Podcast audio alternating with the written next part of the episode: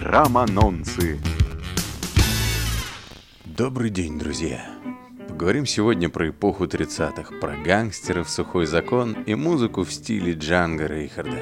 Итак, фильм Вуди Аллена «Сладкий и гадкий». О чем же он все-таки? Он о виртуозном гитаристе, повесе, сутенере и выпивохе Эмити Рэя. Очень странный человек, в котором совмещается масса противоположных качеств. Это он одновременно и сладкий, и гадкий.